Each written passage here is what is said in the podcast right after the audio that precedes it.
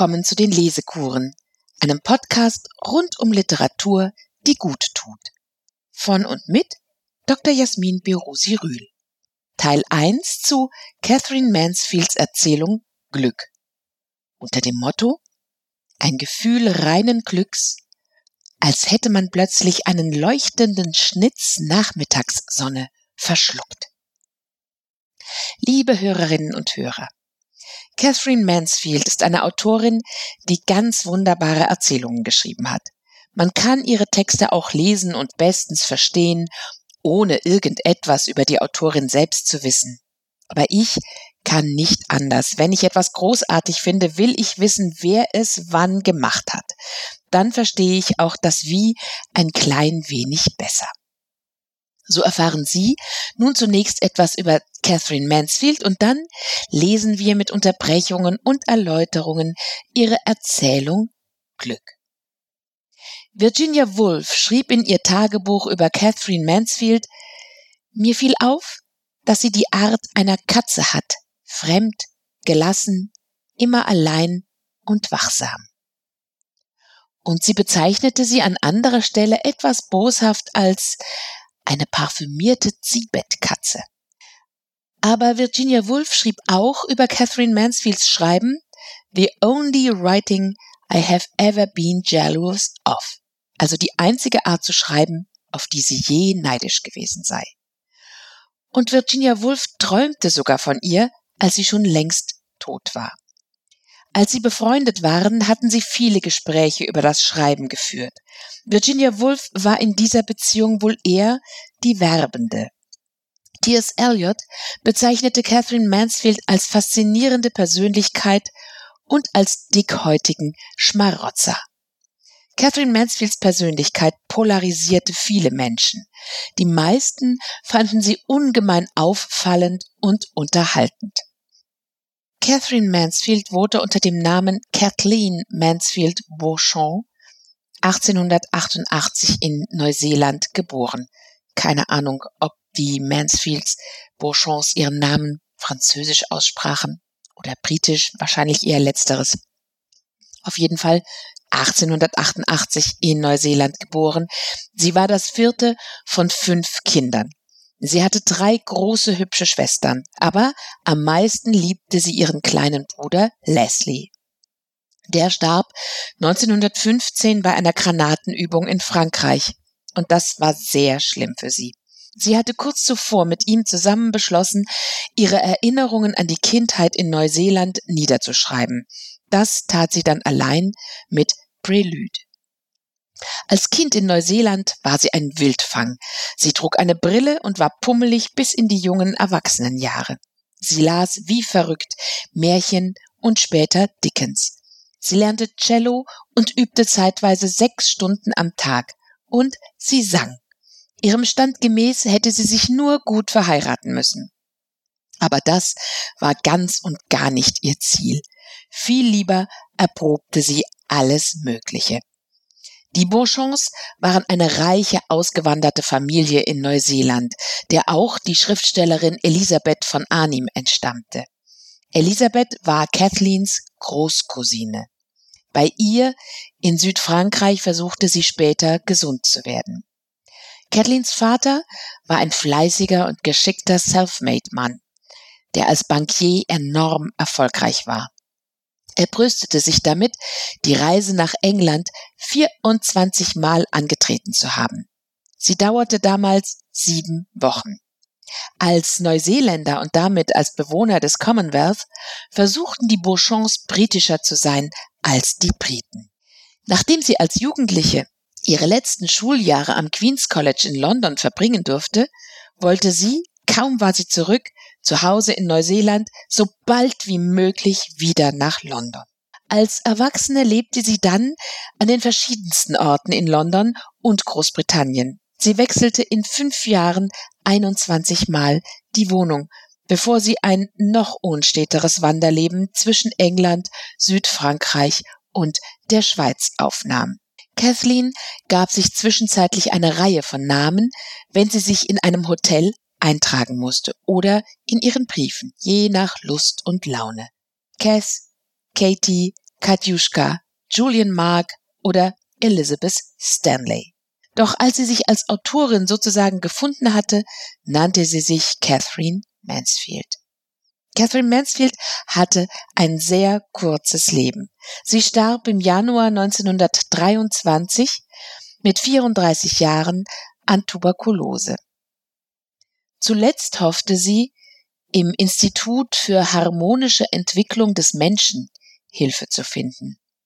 Das dubiose Institut lag nahe Fontainebleau und wurde geleitet von George Gurdjieff, einem ehemaligen Spion oder Teppichhändler, der sich selbst Meister nannte.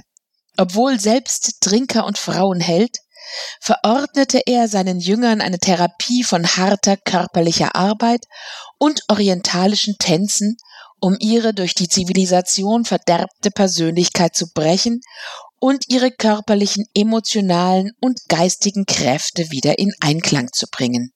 So Annette Mayhöfer im Deutschlandfunk im Jahr 2012 für die Meisterin des der Short Story.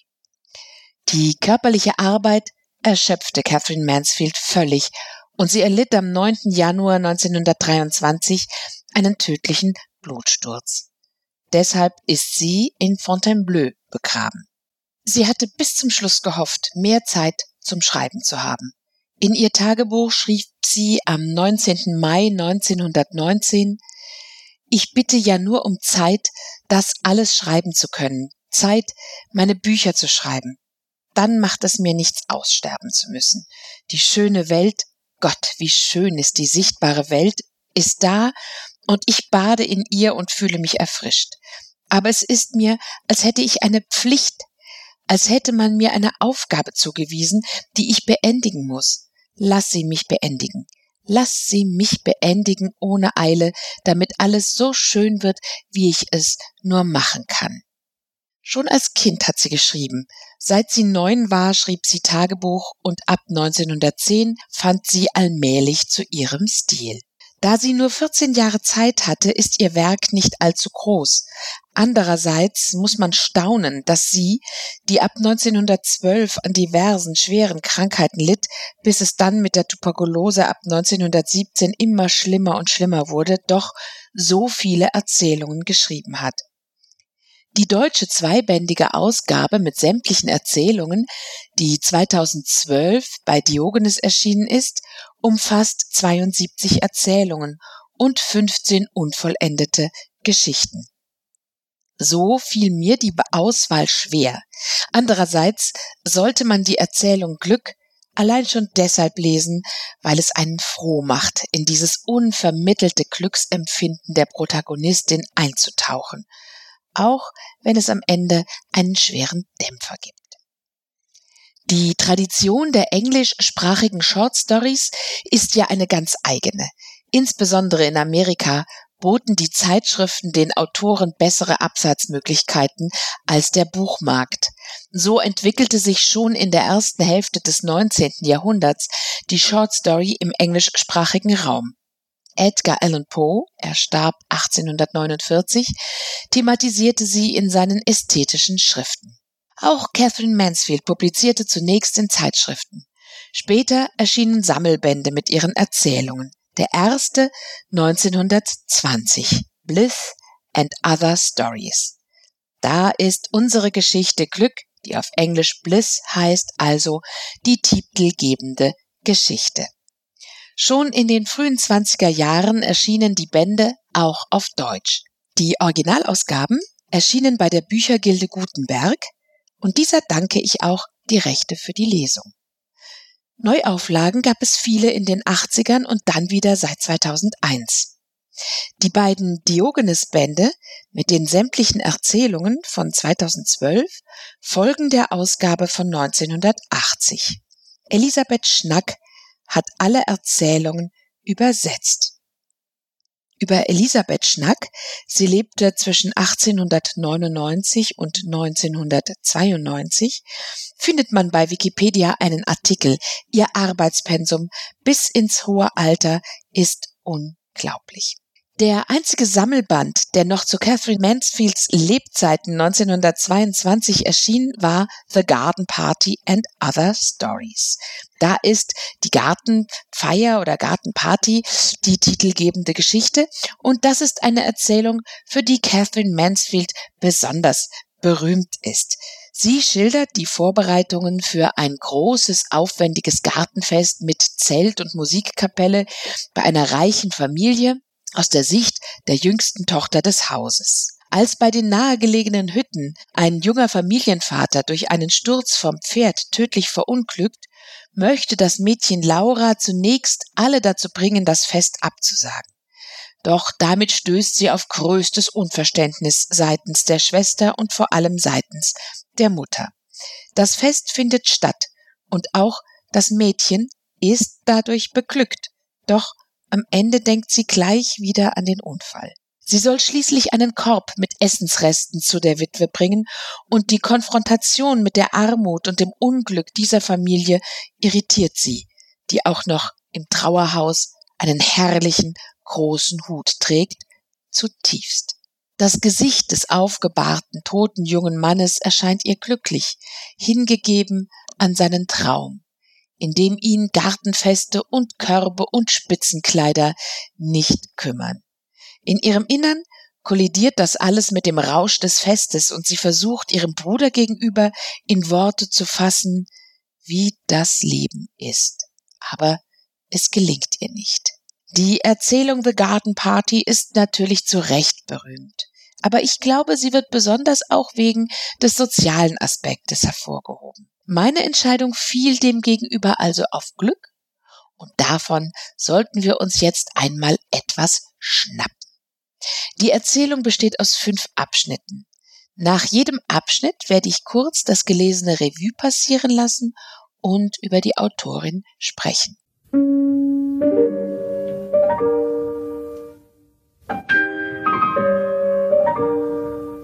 Glück. Obwohl Bertha Young 30 war, kannte sie noch Augenblicke wie diesen, wo sie Lust hatte, lieber zu rennen, statt zu gehen, auf dem Bürgersteig herumzutanzen, Reifen zu treiben, etwas in die Luft zu werfen und aufzufangen oder stillzustehen und zu lachen. Über nichts. Einfach über nichts. Was kann man auch tun, wenn man 30 ist und an der eigenen Straßenecke plötzlich von einem Glücksgefühl, von einem Gefühl reinen Glücks überwältigt wird, als hätte man plötzlich einen leuchtenden Schnitz Nachmittagssonne verschluckt und als brennte es einem in der Brust und jagte einen kleinen Funkenregen durch den ganzen Körper bis in jeden Finger und Zeh. Oh, Gibt es denn keine Möglichkeit, das auszudrücken, ohne öffentliches Ärgernis zu erregen? Wie blöd ist die Zivilisation. Warum hat man einen Körper bekommen, wenn man ihn wie eine kostbare Geige in einen Kasten einsperren muss? Nein, das mit der Geige ist nicht ganz, was ich meine, dachte sie, während sie die Treppe hinaufsprang und in ihrer Handtasche nach dem Schlüssel wühlte. Sie hatte ihn vergessen, wie üblich. Und am Briefkasten ratterte. Das ist es nicht, was ich meine, denn sie trat in den Flur. Ist das Kindermädchen wieder da? Ja, Ma'am. Und ist das Obst gekommen? Ja, Ma'am. Alles ist da. Tragen Sie bitte das Obst ins Esszimmer. Ich will es nett anordnen, ehe ich hinaufgehe. Im Esszimmer war es dämmerig und ziemlich kühl. Trotzdem zog Bertha ihren Mantel aus. Sie konnte die enge Höhle keinen Augenblick länger ertragen, und die kalte Luft prallte auf ihre Arme. Doch in ihrer Brust war immer noch die helle, glühende Stelle und der kleine Funkenregen, den sie aussandte. Es war beinahe unerträglich.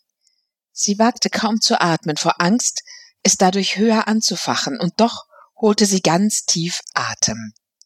Sie wagte es kaum, in den kalten Spiegel zu blicken, doch sie blickte hinein, und er zeigte ihr eine strahlende Frau mit lächelnden, zitternden Lippen, mit großen dunklen Augen und einem Ausdruck, als lausche sie, als warte sie, dass etwas Himmlisches sich ereignete, von dem sie wusste, dass es geschehen musste. Unweigerlich. Mary brachte auf einem Tablett das Obst. zusammen mit einer Glasschüssel und einer wunderschönen blauen Schale, die seltsam schimmerte, als wäre sie in Milch getaucht worden. Soll ich das Licht einschalten, Ma'am? Nein, danke, ich sehe noch genug. Tangerinen und Äpfel mit erdbeerroten Backen waren da, ein paar gelbe, seidig glatte Birnen, einige weiße Trauben mit silbrigem Pflaum und eine riesengroße mit dunkelblauen Beeren. Die hatte sie gekauft, weil sie mit dem neuen Esszimmerteppich übereinstimmen sollte. Sicher, es klang etwas hergeholt und verrückt, aber es war tatsächlich der Grund, weshalb sie sie gekauft hatte. Im Geschäft hatte sie gedacht, ich muss ein paar dunkelblaue haben, um den Teppich zur Geltung zu bringen. Und dort war es ihr ganz sinnvoll vorgekommen. Als sie fertig war und aus den leuchtenden runden Bällchen zwei Pyramiden aufgebaut hatte, trat sie vom Tisch zurück, um die Wirkung zu prüfen. Es war tatsächlich äußerst merkwürdig, denn der dunkle Tisch schien in das dämmerige Licht hineinzuschmelzen, und die Glasschüssel und die blaue Schale schienen in der Luft zu schweben. In ihrer gegenwärtigen Stimmung war es natürlich so unglaublich schön. Sie musste lachen. Aber nein, ich werde noch hysterisch. Und sie nahm ihre Handtasche und den Mantel und lief ins Kinderzimmer hinauf. Die Kinderschwester saß an einem niedrigen Tisch und gab Klein B nach dem Bad sein Abendessen. Das Baby hatte ein weißes Flanellhemd und ein blaues Wolljäckchen an, und sein dunkles, feines Haar war zu einem lustigen kleinen Schopf hinaufgebürstet. Klein B blickte auf, als es die Mutter sah, und begann zu zappeln. Komm, Liebchen, iss schön brav, sagte die Kinderschwester und kniff die Lippen auf eine Art zusammen, die Bertha wohl bekannt war und bedeutete, dass sie wieder mal im verkehrten Augenblick ins Kinderzimmer gekommen war. War sie brav, Nanny? Den ganzen Nachmittag ist sie ein süßer Schatz gewesen, flüsterte Nanny. Wir waren im Park und ich habe mich auf einen Stuhl gesetzt und sie aus dem Wagen gehoben und ein großer Hund kam daher und legte seinen Kopf auf mein Knie und sie griff nach seinem Ohr und zupfte daran. Oh, sie hätten sie sehen sollen. Bertha hätte gern gefragt, ob es nicht recht gefährlich sei, wenn das Baby einen fremden Hund an den Ohren zupfte, aber sie wagte es nicht. Sie stand da und schaute mit herabhängenden Armen zu, wie ein armes kleines Mädchen vor einem reichen kleinen Mädchen mit Puppe steht. Das Baby blickte wieder zu ihr auf, sah sie an und lächelte dann so reizend, dass Bertha nicht mehr an sich halten konnte und rief Oh Nanny, lassen Sie mich das Baby zu Ende füttern. Sie können unterdessen die Badesachen wegräumen. Aber Ma'am, sie sollte nicht in andere Hände kommen, während sie isst, antwortete Nanny noch immer flüsternd. Es macht sie unruhig und wahrscheinlich bekommt es ihr nicht. Wie unsinnig das war. Wozu hatte sie ein Baby, wenn es zwar nicht gerade wie eine kostbare Geige in einem Kasten aufbewahrt werden musste, jedoch in den Armen einer anderen Frau liegen sollte? Ich möchte aber, sagte sie. Schwer gekränkt reichte Nanny ihr das Kind. Aber regen Sie sie ja nicht nach dem Essen auf, Ma'am. Sie wissen doch, dass Sie's immer tun, und ich habe dann hinterher die Plage. Gott sei Dank ging Nanny mit den Badetüchern aus dem Zimmer. Jetzt habe ich dich ganz für mich allein, mein kleiner Schatz, sagte Bertha, als sich das Baby an sie lehnte. Sie aß so niedlich, hielt ihr Mündchen dem Löffel entgegen und zappelte mit den Händen. Manchmal wollte sie den Löffel nicht loslassen und manchmal, wenn Bertha ihn gerade gefüllt hatte, schlug sie ihn in alle Winde. Als die Suppe aufgegessen war, drehte sich Bertha zum Kaminfeuer um. Du bist süß, Du bist ganz, ganz süß, sagte sie und küsste ihr warmes Baby. Ich liebe dich. Ich liebe dich.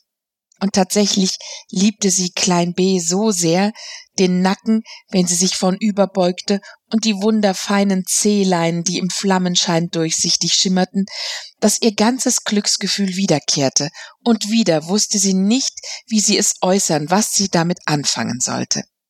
Sie werden am Telefon gewünscht, sagte Nanny, die triumphierend zurückkam und ihr Baby in Besitz nahm. Sie flog hinunter. Es war Harry. Oh, bist du's, Bär? Hör mal, ich bin heute Abend etwas spät dran. Ich werde ein Taxi nehmen und komme so rasch ich kann, aber schiebe das Abendessen zehn Minuten hinaus, ja? Ist es recht? Ja, sicher. Oh, Harry. Ja? Was hatte sie ihm noch zu sagen? Nichts. Sie wollte nur einen Augenblick länger in Verbindung mit ihm bleiben. Sie konnte nicht so verrückt sein und ihm zurufen, ist es nicht ein himmlischer Tag? Was ist denn? kläffte die dünne Stimme. Nichts. Entendu, sagte Bertha, hängte den Hörer auf und dachte, dass die Zivilisation noch viel mehr als nur blöd sei.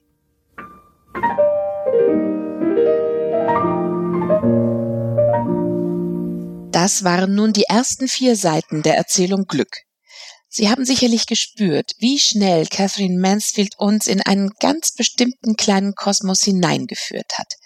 Wir erfahren im ersten Absatz, dass Bertha Young 30 Jahre alt ist und dass sie dennoch Augenblicke wie diesen kennt, wo sie vor lauter grundlosem Glück wie ein fröhliches Kind springen muss, ja, in denen sie förmlich bersten muss. Und hier findet sich auch dieser hinreißende Satz, der sich in der deutschen Übersetzung Elisabeth Schnack verdankt, dass Bertha so war, als hätte man plötzlich einen leuchtenden Schnitz Nachmittagssonne verschluckt. Dieser schöne Satz situiert auch die Zeit. Es ist ein Nachmittag, an dem sie auf dem Bürgersteig nach Hause hopst.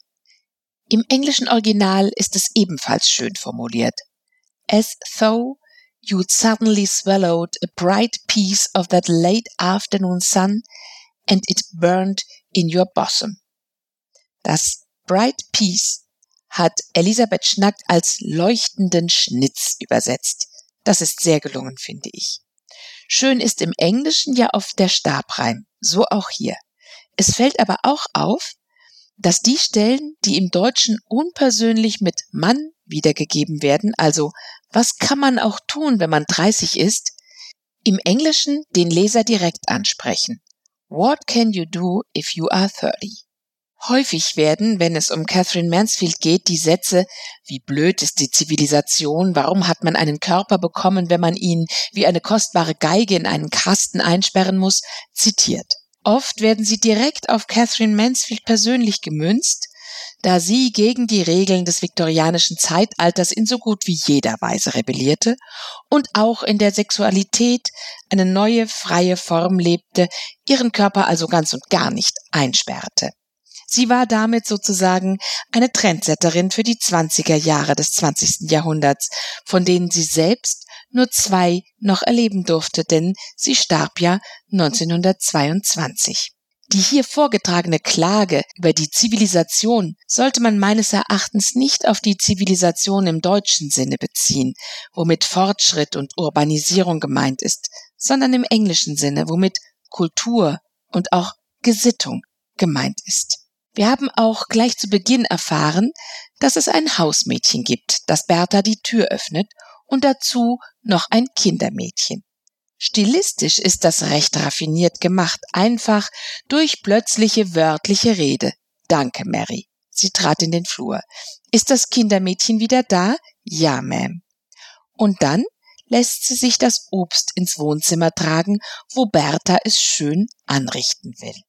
Raffiniert ist der Blick der Protagonistin in den Spiegel, so dass wir eine äußere Beschreibung der Heldin quasi durch ihre eigenen Augen sehen. Eine strahlende Frau mit zitternden Lippen und dunklen Augen, die erwartet, dass sich etwas Himmlisches ereignet. Das Obst drapiert sie in zwei Schalen, einer Glasschale und einer blauen, die geheimnisvoll schimmert. Dahinter können wir sicherlich ein Werk des Jugendstils vermuten. Und dann kommt es ihr selbst etwas eigenartig vor, dass sie das Obst nach der Farbe des Teppichs ausgesucht hat. Es folgt der Abschnitt mit der Kinderfrau, die das Baby gerade füttert. Es wird Klein B. -Punkt genannt. Es heißt also ebenfalls Bertha. Die Kinderfrau möchte es nicht hergeben und Bertha steht vor ihr wie ein armes Mädchen vor einem kleinen reichen Mädchen mit Puppe. Das ist ein witziges Bild. Und der Wirklichkeit entgegengesetzt ist es dazu. Denn in dieser Konstellation ist ja sicherlich das Kindermädchen arm, während Bertha offensichtlich reich ist. Nun füttert sie das Baby selbst und ist schrecklich glücklich. Das Baby wird ausgesprochen anschaulich und liebevoll beschrieben. Catherine Mansfield hatte selbst keine Kinder. Ich hatte schon angedeutet, dass sie ein in ihrer Zeit ungewöhnliches Leben geführt hat. Sie war keineswegs bereit, sich verheiraten zu lassen. Und nachdem sie zum ersten Mal in London gewesen war, wohin ihr Vater sie und ihre Schwester auf eine Schule geschickt hatte, wollte sie nur wieder dahin zurück und auf keinen Fall in Neuseeland bleiben. In ihrer selbstständigen Art, die sich um die Moral der Zeit nicht scherte, war sie eine Vorreiterin für die Frauen, die ihr nach dem Ersten Weltkrieg folgten. Auf den meisten Bildern raucht sie. Ihren Tee trinkt sie auf dem Boden sitzend. Ihr Haar hat sie 1910 zum Bubikopf geschnitten. In einem berührenden Tagebucheintrag unmittelbar nach Catherine Mansfields Tod beschwört Virginia Woolf ihre tote Freundin und Rivalin herauf. Und ich konnte sie so deutlich vor mir sehen und das Zimmer in Portland Villas. Sie, es war Sommer, lag halb auf dem Sofa am Fenster. Sie sah wieder wie eine japanische Puppe aus. Der Pony war schnurgerade über die Stirn gekämmt. Manchmal schauten wir einander ganz unverwandt an, als hätten wir eine dauerhafte Beziehung erreicht, die unabhängig von den Veränderungen des Körpers war, durch die Augen. Sie hatte wunderschöne Augen, ziemlich hundeähnlich, sehr weit auseinander, mit einem steten, langsamen, ziemlich treuen und traurigen Ausdruck. Ihre Nase war scharf geschnitten und ein wenig vulgär, ihre Lippen dünn und hart. Sie trug kurze Röcke und hatte es gern, eine Linie um sich herum zu haben, wie sie sagte. Sie sah sehr krank aus. Zitat Ende. Wenn wir an Gilgi denken, das Romangeschöpf von Irmgard Coyne, so sehen wir auch da ein Mädchen, das um 1930 einfach mit einem Mann zusammenzieht, ohne zu heiraten. Doch Gilgi und ihre Schöpferin sind um 1905 geboren. Catherine Mansfield wurde 1888 geboren, also 17 Jahre zuvor. Aber wie das so ist, die Probleme waren für alle Frauen zu allen Zeiten die gleichen. Wie die Romanheldin Gilgi wird Catherine, die Autorin, mit Anfang 20 schwanger. Der Vater ist wahrscheinlich ihre Kinder- und Jugendliebe, der Cellist Garnet Trovel. Überstürzt heiratet sie ihren zehn Jahre älteren Gesangslehrer George Bowden, der ja nicht der Vater des Kindes war und den sie noch in der Hochzeitsnacht verließ. Ihre Mutter rauschte aus Neuseeland an und verfrachtete ihre Tochter nach Bad Wörishofen. Dort erlitt sie im sechsten Monat eine Fehlgeburt. Und enterbt wurde sie auch, noch vor der Fehlgeburt. Sie erhielt aber zeitlebens eine kleine Apanage von ihrem Vater, die sie jedoch teils auf Jahre voraus in ein Verlagsprojekt steckte. Sie war immer in Geldnöten und auch deshalb zog sie oft um. In den Pensionen, in denen sie in dieser Zeit in Bad Wörishofen lebte, beobachtete sie die deutschen Gäste und begann, freche Geschichten über sie zu schreiben. Die wurden 1911 in London unter dem Titel In a German Pension veröffentlicht. Später war die Autorin gegen einen Wiederabdruck. Sie kommentierte, die Intelligenzia mag wohl so freundlich sein, jugendliche Extravaganzen des Ausdrucks und jugendlichen Widerwillen zu verzeihen. Für sie aber will ich nicht schreiben. Und dem gemeinen Leser kann ich nun wirklich nicht sagen, bitte entschuldige diese schrecklichen Geschichten. Ich war damals erst zwanzig. Diese Geschichten aus der deutschen Pension waren aber ihr Anfang als Autorin. Als hätte sie es geahnt, hatte sie im Hotel bei der Einschreibung hinter ihren Namen auf Deutsch Schriftstellerin geschrieben. Durch dieses Buch wurde sie mit dem Bloomsbury-Kreis bekannt und so erschien ihr nächstes Bändchen Prelude 1918 bei der im Vorjahr begründeten Hogarth Press, dem Verlag von Virginia und Leonard Woolf. Später, als sie sich von ihrem Ehemann Murray ein Kind gewünscht hat, bekam sie keines. In ihren Erzählungen werden Kinder und vor allem Babys ambivalent geschildert. Es gibt eine Geschichte, da hasst es eine Frau, immer wieder schwanger zu werden, und sie empfindet nichts für ihre Kinder. Aber in der Erzählung Glück ist das, wir erleben es, ganz anders. Da ist Klein b Teil des Glücks. Der erste Abschnitt endet mit dem Telefonat Berthas mit ihrem Mann Harry, der ihr sagt, er werde zum Abendessen etwas später kommen. Auch hier stößt Bertha schmerzlich an die Grenzen des Sagbaren. Sie möchte ihrem Mann entgegenjubeln. Ist es nicht ein herrlicher Tag? Und wagt es nicht. Die Stimme Harrys kläffte dünn. Das ist ernüchternd. Und sie beklagt wieder die starren Bande der Zivilisation, also der Sitten ihres gehobenen Standes. Catherine Mansfield selbst war, wie gesagt, auch verheiratet. Sie hatte aber auch in Ida Baker, die wie sie 1888 geboren war und 1978 starb, eine aufopferungsvolle Freundin, die immer wieder mit ihr gereist ist, die oft bei ihr wohnte und kochte, die für sie nähte und sie bediente und vieles organisierte. Nachdem die Scheidung von ihrem ersten Mann, mit dem sie nie zusammengelebt hatte, durch war, heiratete Catherine Mansfield John Middleton Murray, ein Kritiker und Herausgeber. Sie scheint ihn wirklich geliebt zu haben, auch wenn sie sich über seine Gefühllosigkeit und seinen Geiz beklagt hat. Einmal musste sie auch eine Rivalin ausstechen. Sie schrieb im März 1921 an die Prinzessin Elisabeth Bibesco, Liebe Prinzessin Bibesco, leider muss ich Sie ersuchen, Ihre kleinen Liebesbriefchen an meinen Mann einzustellen, solange er und ich zusammenleben. Dies gehört zu den Dingen, die sich in unserer Welt nicht gehören. Sie sind sehr jung. Bitten Sie doch Ihren Gatten, Ihnen die Unmöglichkeit solch einer Situation zu erklären. Bitte Geben Sie mir keine Veranlassung, Ihnen abermals schreiben zu müssen. Ich mag es nicht, Leute zu tadeln und hasse es geradezu, Ihnen Manieren beizubringen. Hochachtungsvoll K.M. Murray gab nach ihrem Tod ihre Erzählungen, Tagebücher und Briefe heraus, kaufte ein Haus am Meer, später eine Farm und heiratete noch dreimal. Er hat das Bild von ihr lange Zeit hindurch geprägt. Er stellte sie als makellose Heldin dar, die nur Meisterhaftes verfasst habe. Das ärgerte sie schon zu Lebzeiten und hätte sie vermutlich darüber hinaus erst recht geärgert. Dass ein Ehemann am Telefon etwas lieblos kläfft, könnte Catherine Mansfield jedenfalls auch selbst gekannt haben. Lesen wir weiter.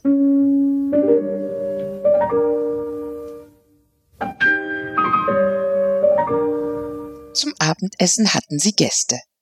Die Norman Knights kamen, ein sehr einwandfreies Paar.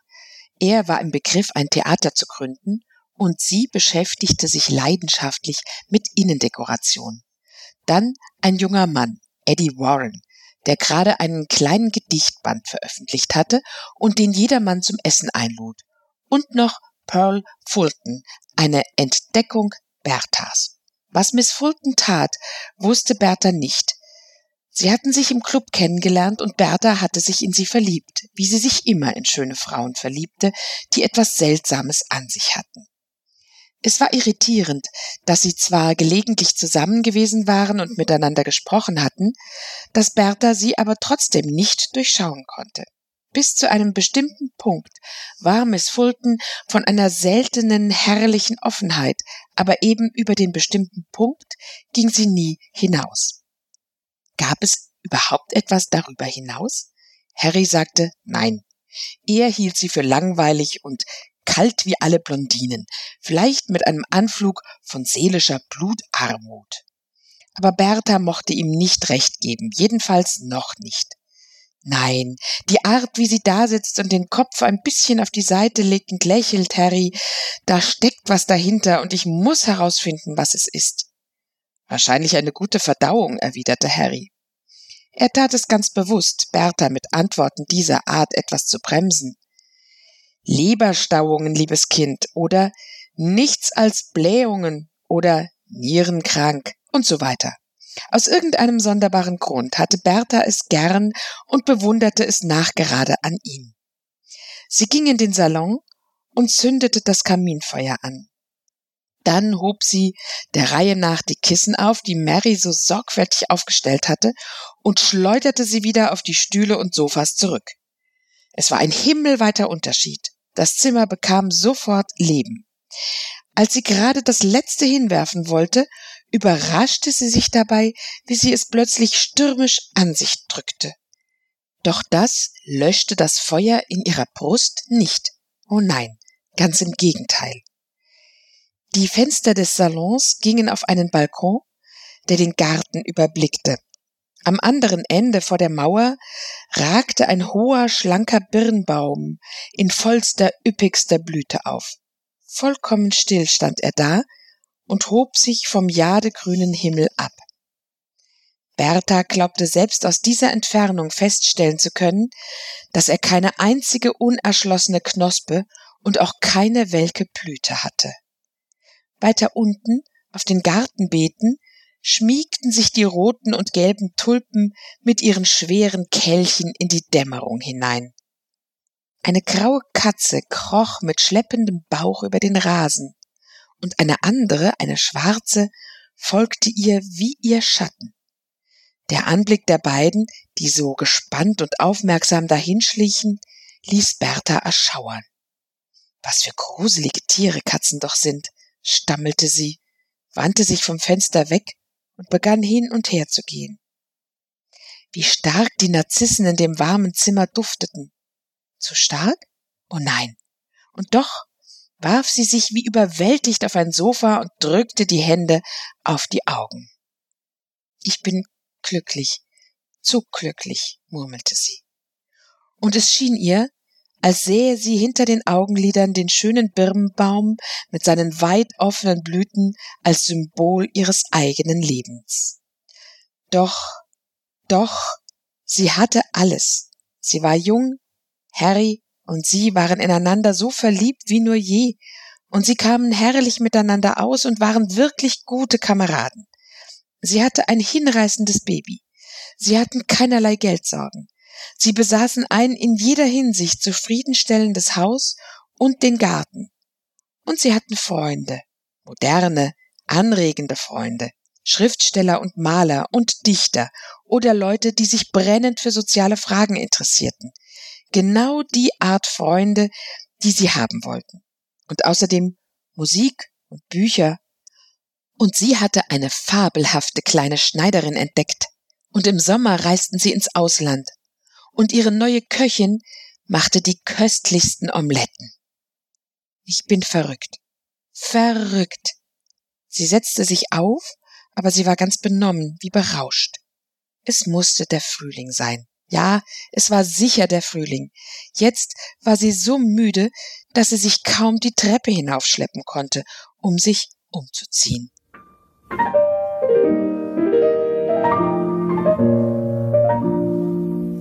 Wir hatten es uns ja schon denken können und schon wahrgenommen, aber vielleicht das ganze Ausmaß noch nicht ähm, verstanden. Bertha ist reich und in jeder Hinsicht sorglos, jung verheiratet, hat ein süßes Kind, ein schönes Haus, das Paar hat nette Freunde.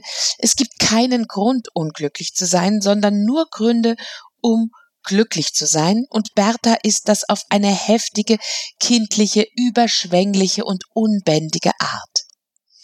Unter den Gästen der Abendgesellschaft, die heute eintreffen soll, ist die blonde Pearl Fulton besonders. Wir erfahren, dass Bertha sie entdeckt hatte und dass sie sich öfter in schöne Frauen verliebt, die etwas Seltsames an sich hatten. Dieser Aspekt wird häufig als ein Reflex der Bisexualität Catherine Mansfields herangezogen.